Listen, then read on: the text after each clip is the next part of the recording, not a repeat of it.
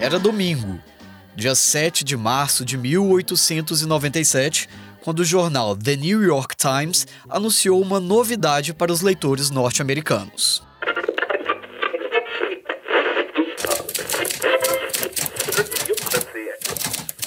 Dentro de duas semanas, promete-se, será estabelecido nesta cidade um serviço público de táxi elétrico. O serviço será iniciado com 12 veículos. Alega-se que o tempo pode ser feito mais rápido, com muito mais conforto para o passageiro, do que com um táxi de cavalos.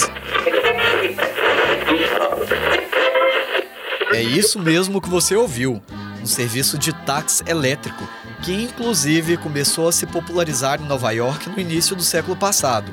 A informação é no mínimo curiosa quando a gente observa que 126 anos depois, aqui em 2023, a popularização dos carros elétricos ainda parece sonho, mesmo sendo uma tecnologia menos poluente e mais econômica. No podcast Minas Sustentável de hoje, eu vou te contar o que aconteceu com um projeto anunciado há mais de um século pelo The New York Times. E eu também fui atrás de informações sobre como anda a tecnologia atualmente. Eu conversei com um professor da UFMG, que é um dos maiores especialistas no assunto, e conheci um projeto de estudantes universitários que criaram carros elétricos. Eu sou Pablo Nascimento e este é mais um podcast da Record TV Minas. Oferecimento Gerdau, brasileira de nascimento e mineira de coração. Hoje o nosso programa começa no principal campus da UFMG, a Universidade Federal de Minas Gerais. Ele fica na região da Pampulha, em Belo Horizonte. Entre as dezenas de prédios está o Laboratório Tesla Engenharia de Potência. Ele é coordenado pelo professor e engenheiro eletricista Brás Cardoso Filho. Estamos no laboratório do Tesla, mas não é do bilionário, né? Não, não. Não, esse Tesla aqui é o Nikola Tesla, né? É um engenheiro, né? O Tesla foi para a faculdade, estudou engenharia. Ele resolveu um problema, né? Gravíssimo que havia ali na segunda metade do século XIX, que era o seguinte, né? Como fazer um motor elétrico, né? É, diferente né, do motor que se usava na época, que era um motor que a gente chama motor com escovas. O laboratório nasceu em 1999 com a proposta de fomentar pesquisas de veículos elétricos. Atualmente, eles têm dois grandes projetos em parceria com montadoras. Os nomes das empresas vão ser preservados aqui por questões de contrato. A gente tem um projeto envolve a, a hibridização de uma retroescavadeira, né? É uma máquina que é usada tanto na área agrícola quanto na, na, na construção civil, mas principalmente na construção civil. Tá? É, essa hibridização ela, ela é feita de uma forma muito curiosa, porque a gente sempre pensa né, em eletrificar a propulsão, né? ou seja, o deslocamento do veículo, né? porque a gente está com esse foco no veículo de passeio, no ônibus, no caminhão. Mas quando você fala de máquinas autopropulsadas, né, ela gasta muito mais combustível para operar as suas ferramentas, que são os seus, Exemplo, seus implementos. levantamento da pá. Exatamente. Então, bom, uma reto escavadeira, por exemplo, uma aplicação típica dela é, é abrir trincheiras. Né? Então você para a retro, e para mesmo, né? É, tem umas sapatas, né, que são utilizadas para equilibrar a máquina enquanto ela trabalha, e ela vai com a escavadeira e vai cavando, né? E fica ali um tempão cavando o chão ali, se movendo muito pouco, né? E o consumo de diesel lá em cima. Né? Então, ou seja, na realidade, o que precisa ser, nesse caso, né, desse tipo de máquina é, eletrificado, o maior ganho não está na eletrificação da movimentação do trator, mas na operação do seu, das suas ferramentas, dos seus implementos. Né? Então, nesse projeto, é exatamente isso que nós tínhamos por objetivo demonstrar. Né? O enorme potencial né, de, de, redução de consumo de, de combustível, né, no caso do óleo diesel, né, através da eletrificação dos implementos. E isso é uma tecnologia nova criada aqui pelo isso laboratório. É uma tecnologia nova. Ah, e o outro projeto que o senhor comentou comigo? É o do gerador, né? É. é esse é um projeto que já, já foi concluído, né? É, a demanda é uma demanda de muitas montadoras, né? ela se baseia no fato de que a quantidade de eletrônicos né, embarcados hoje no veículo, seja ele de passeio, seja ele comercial, é muito grande. Né? A gente vê isso, né? ou seja, os carros hoje em dia têm radar de colisão, eles têm várias câmeras, né? Computador de multimídia, né? Desse tamanho, uhum. tá certo? Quase uma TV. Exatamente. Então, ou seja, isso tudo aumentou muito o consumo de energia elétrica do carro, tá? E a, a única fonte de, de, energia de um veículo é efetivamente o tanque de gasolina, né? Ou o tanque de etanol. Então, dali sai toda a energia que é usada no carro. Então, se você aumenta muito o consumo de energia elétrica, por consequência, você aumenta o consumo de combustível. Aumentou o consumo de combustível, mais combustível está sendo queimado no motor a combustão, isso significa mais emissões, que é o que efetivamente a legislação controla. Né? Então existe o interesse das indústrias de prover a energia elétrica para funcionar todos esses equipamentos, mas existe o interesse que essa energia não saia do tanque de gasolina, né? para não impactar as emissões do veículo. Então surge essa ideia né, de aplicar no veículo o que, é, de uma forma geral, a gente chama de, tem o termo em inglês, né, que é Energy Harvesting, né? A tradução seria mais ou menos fazer uma colheita, uma coleta de energia. Então, ou seja, aonde que tem energia disponível no carro para ser aproveitado, fora o tanque de gasolina? Ora, o carro se deslocando numa velocidade razoável, a mesma velocidade de trânsito urbano, 60 km por hora, tem uma energia cinética enorme armazenada ali, né? Que quando você precisa parar o carro, você joga fora, você transforma em calor, joga fora, né? apertando o pedal do freio. Né? Então, por que não colher um pouco dessa energia né, mecânica, energia cinética, convertê-la em elétrica, jogar isso de volta né, em baterias, né, para que você possa, é, então, ou seja, complementar né, a energia que está sendo gerada pelo alternador né, convencional do carro, todo mundo conhece, que está ligado no motor de combustão interna, né, é, através desses geradores que estão pegando energia cinética que vai ser desperdiçada. Né? Você gastou energia da gasolina para acumular energia cinética, para acelerar o veículo. Na hora que você precisa parar o veículo, você simplesmente joga toda essa energia fora. Ou seja, você está trabalhando com um híbrido, né? Eletrificação de parte da, do exatamente. sistema do, do, carro, que é mais voltado para essa tecnologia dele. Não é exatamente para a partida ali. Exatamente. Não é, não é um sistema voltado para propulsão, é um sistema vamos dizer assim, a gente chama isso de híbridos leves, né? uhum. né? Então são sistemas onde a tecnologia elétrica, né, envolvendo máquinas elétricas, né, conversores eletrônicos, etc. E tal, é incorporada ao veículo para melhorar o desempenho do veículo. Professor, e qual que é a economia que vocês conseguiram com esse projeto? Ó, oh, esse é um, essa é uma boa pergunta. Deixa eu ver se eu consigo me lembrar aqui, né? Eu me lembro o seguinte, que a gente, a gente atingiu, né, com, com dois, ó, com dois geradores desse, um em cada roda, um veículo tração dianteira, né, as rodas traseiras não tem propulsão, então os geradores são colocados nas rodas traseiras. Com dois geradores desses, um em cada roda, a gente consegue é, mais ou menos, né, é, é, duplicar a potência gerada pelo alternador, tá? É, do ponto de vista de ganho de rendimento no veículo, é, isso é marginal. Tá? O impacto disso é o que? Talvez 1, 2% do consumo de combustível do carro. Mas não é aí que está o foco. Hum. Né? Qual que é o foco? O foco é emissões. A emissão de gás poluente. Exatamente. Seguindo o mercado, as pesquisas no laboratório se intensificaram nos últimos anos, apesar de não ser um tema tão novo assim.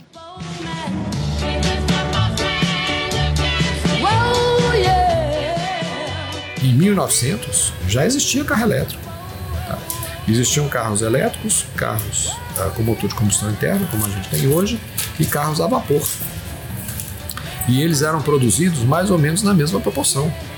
E a população preferia os carros elétricos, porque o carro elétrico não fazia barulho, porque ele não tinha fumaça, né? não deixava todo mundo com cheiro de, né, de fumaça, tá certo? Eram veículos que não gastavam aquela manivela, né? Você deve ter visto em algum filme já que pessoa com a manivela para dar partida, né? Você ter uma ideia, o motor elétrico de partida só foi introduzido na década de 20. Então, durante muitos anos, as pessoas partiam girando aquela manivela. Né? E por que, que isso se perdeu com o tempo?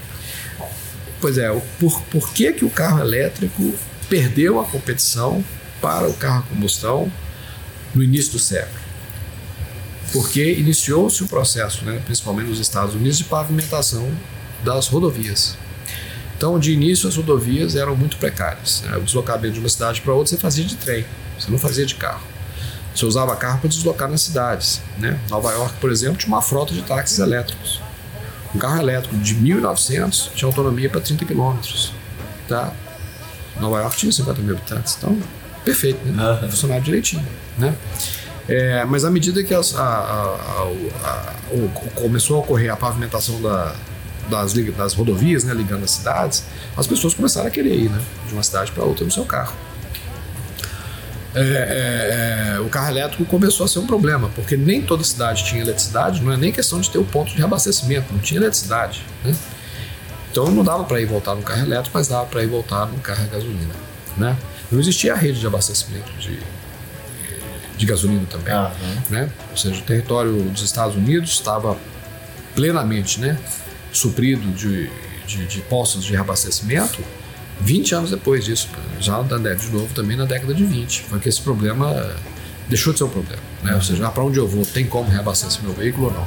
Mas o fato é que o veículo a gasolina, ele, ele, ele ganhou né, a, a, a competição aí, né, sob a ótica do consumidor, por causa do problema da autonomia. Por causa daquele contexto era o mais viável. Exatamente. Professor, mas como que a gente chega mais de 100 anos depois e ainda tem essa dificuldade de uma popularização do carro elétrico que de fato traz para a gente mais eficiência, como o senhor explicou, e menos emissão dos gases poluentes? Pois é.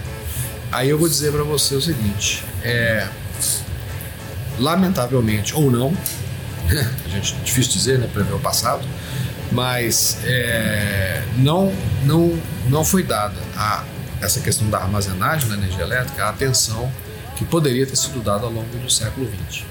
Tá? Então, no final do século XX foi que esse, foi que esse tema veio, né, voltou à pauta. Bom, que bateria que a gente tem para usar? Só bateria de chumbo aço. Bateria de chumbo aço não dá, ela é pesada demais, ela é grande demais. Precisamos de baterias menores e mais leves. É como e se aí... nesse período a pesquisa tivesse ficado parada. Exatamente, uhum. nessa área. E agora, nos últimos anos. É o contrário. Voltaram. É de uma, talvez de uma das áreas do conhecimento humano que mais está recebendo investimento. E hoje a gente está conseguindo superar essa limitação da armazen do armazenamento com a bateria? Ah, com certeza. Então você vê, hoje, por exemplo, a gente tem as baterias de lítio-íon, né, que estão sendo utilizadas aí. Só para você ter uma ideia, elas, elas a densidade de energia que se consegue é na faixa de 200 a 250 watt-hora por quilo, né? Tem novas químicas, né, de baterias sendo sendo trabalhadas e aqui nós não estamos falando de laboratório de universidade, nós estamos falando de é, é, empresas, né, trabalhando para colocar isso em produção que vão ultrapassar 700 watt-hora por quilo, ou seja, triplicar a quantidade de energia que você pode colocar no mesmo volume, no mesmo peso. Uhum. Então, é, é, a gente pode dizer né, que tecnologicamente né, é, essa fronteira não existe mais. O problema agora é custo, tá? porque são tecnologias relativamente novas, né? bem novas, eu até diria. Então são mais caras. Exatamente. Então, ou seja, é, todo o custo, né, o, todo o investimento que pessoas como Elon Musk, né, a BYD chinesa, né, a, a chinesa também, né, grandes fabricantes de bateria no mundo, né, estão fazendo, eles, eles ainda estão recuperando esse investimento. Tá? Então a produção é, é, das baterias ainda está muito cara, mas o pessoal está migrando para materiais, né, é, elementos químicos né, da tabela periódica que são mais abundantes. Né, o lítio, por exemplo, é problemático, a bateria mais comum de lítio usada hoje, né, ela usa cobalto, que é um, é um material relativamente raro, muito caro, né? Então o pessoal está querendo tirar o lítio e colocar sódio. Sódio é o quarto elemento químico mais abundante do planeta. Sódio você tira da água do mar. Sódio? Sódio. Para fazer uma bateria? Para fazer bateria. Gente. Ao invés do lítio. Tira uhum. o lítio, põe o sódio. Né? É uma, uma, uma química muito promissora, né?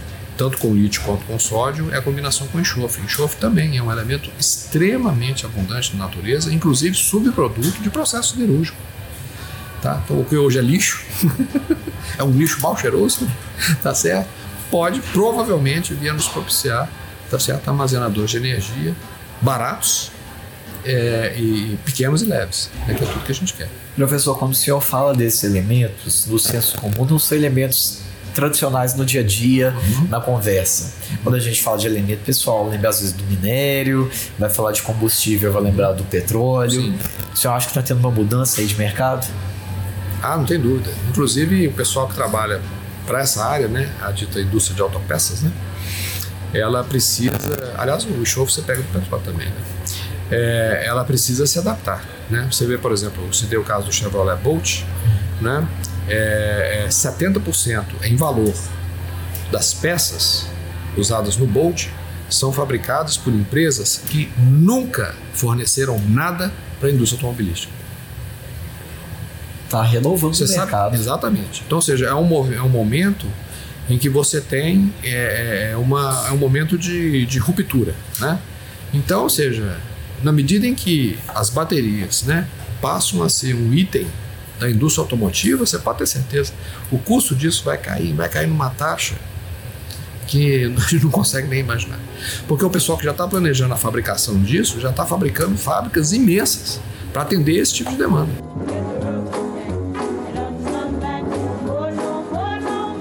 Professor, e como que o senhor avalia o mercado hoje brasileiro em relação aos veículos elétricos?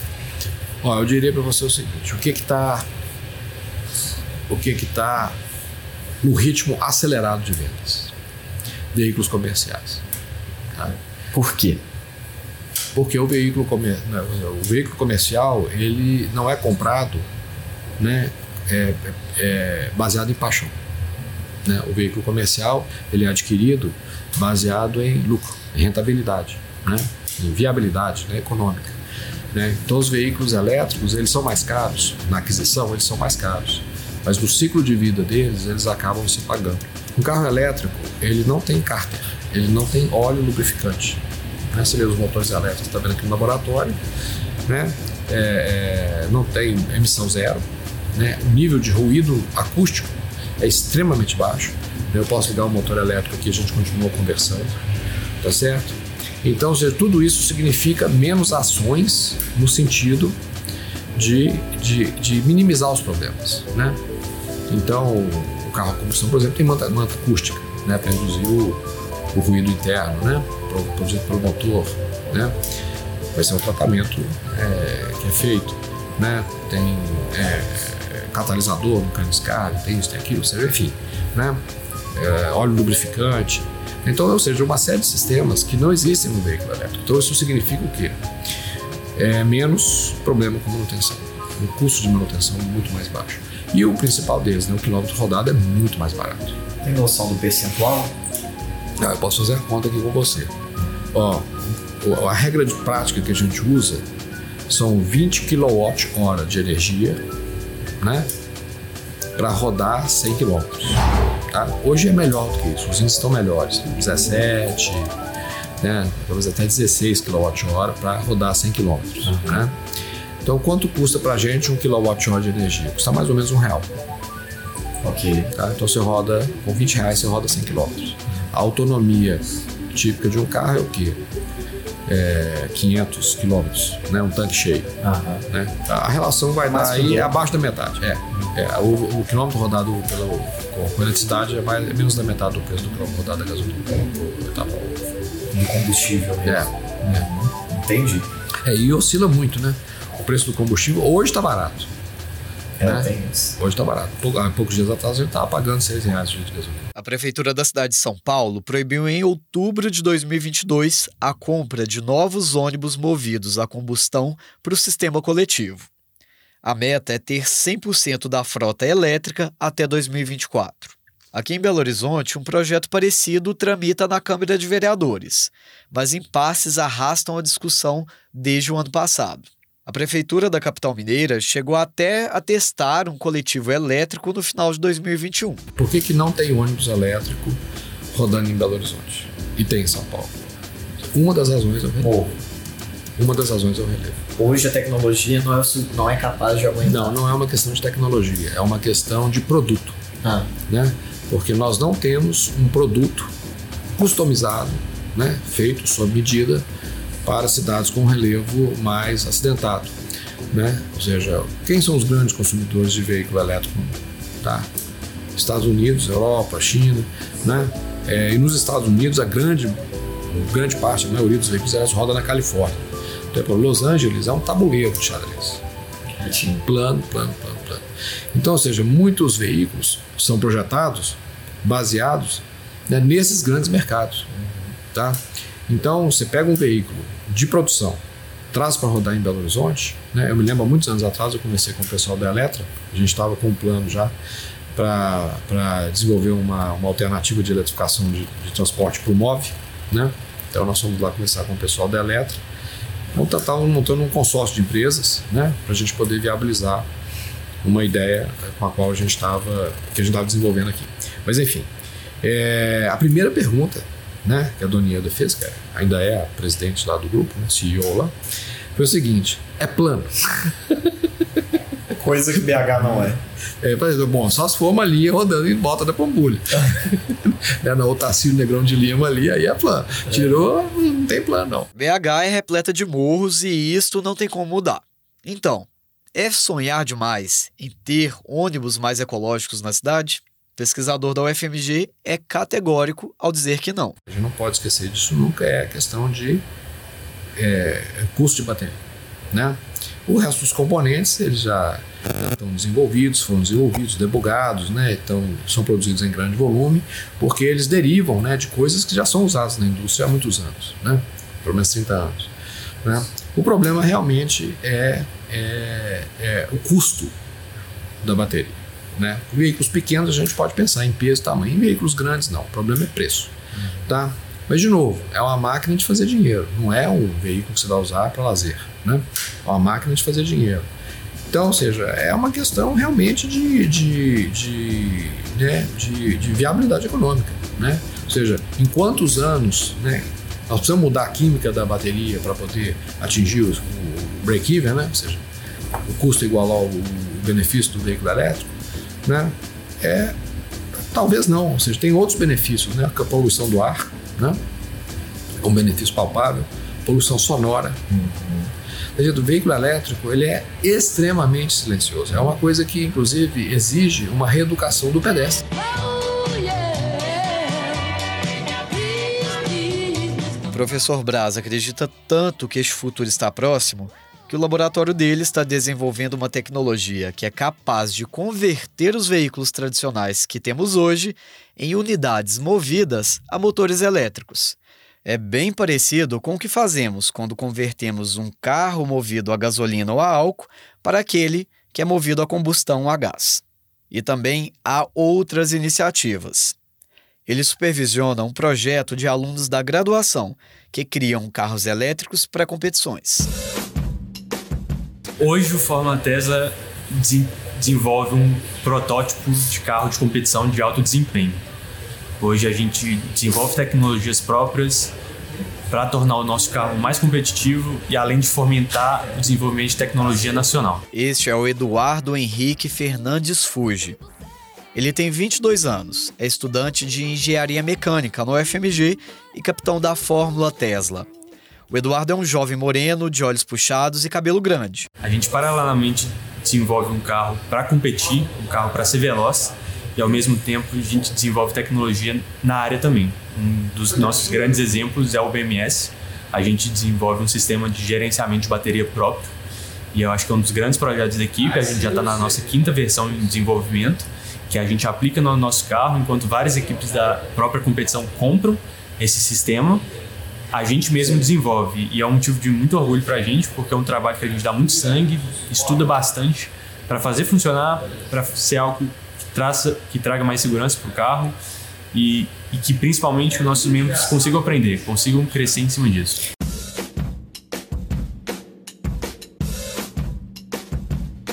E o projeto da sua equipe hoje é 100% elétrico? Sim, gente, o protótipo do nosso carro é totalmente elétrico. Motor, bateria, é um carro elétrico. Nosso carro ele chega em velocidade máxima e reta de aproximadamente 100, 110 km por hora.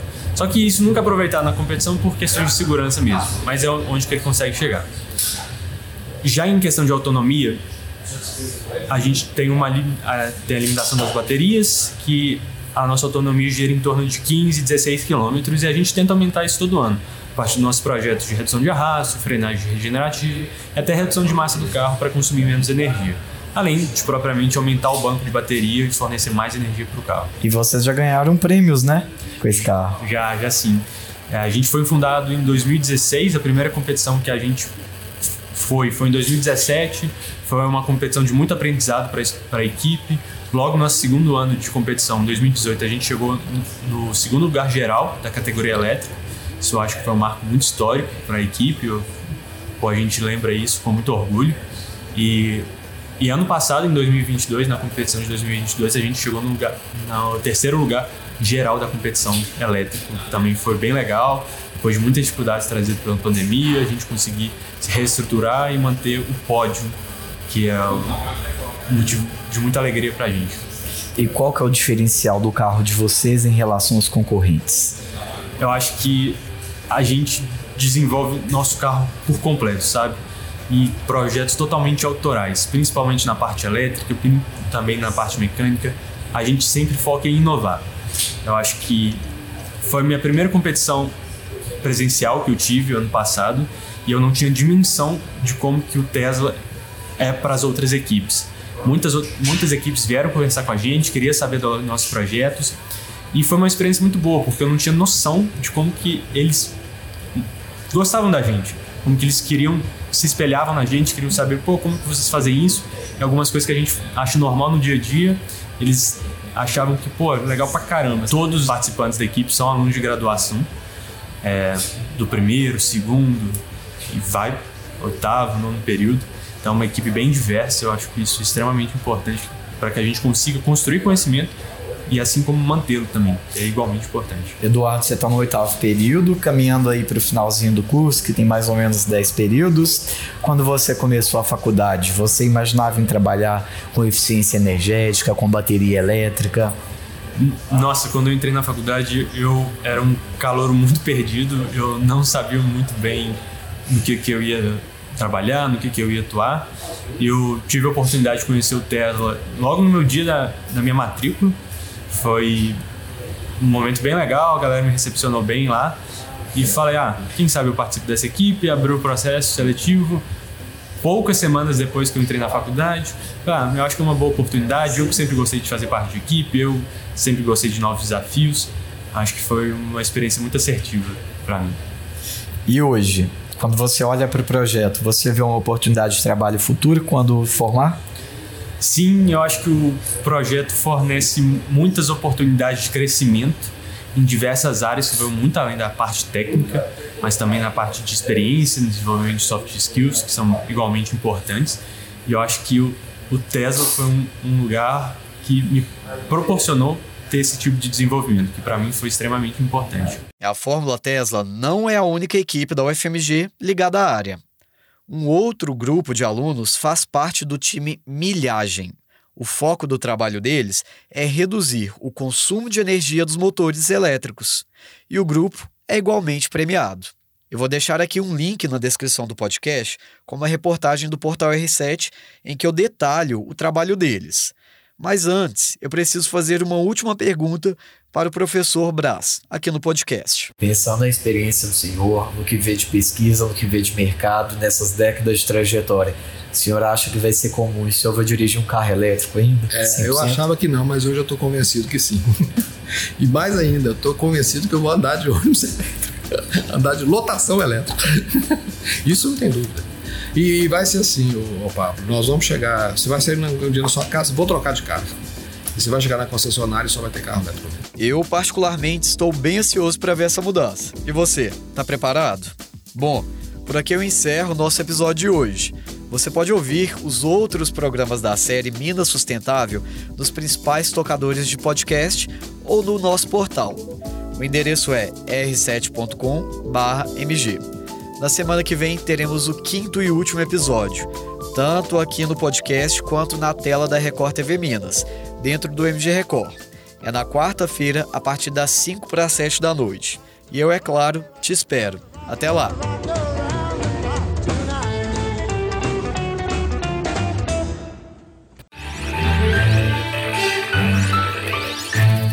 Oferecimento Gerdau, brasileira de nascimento e mineira de coração. Eu, Pablo Nascimento, realizei a produção e roteirização deste podcast. Edição de áudio, Kiko Viveiros. Chefia de redação, Adriana Vigiano e Flávia Martins e Miguel. Direção de jornalismo, Marco Nascimento.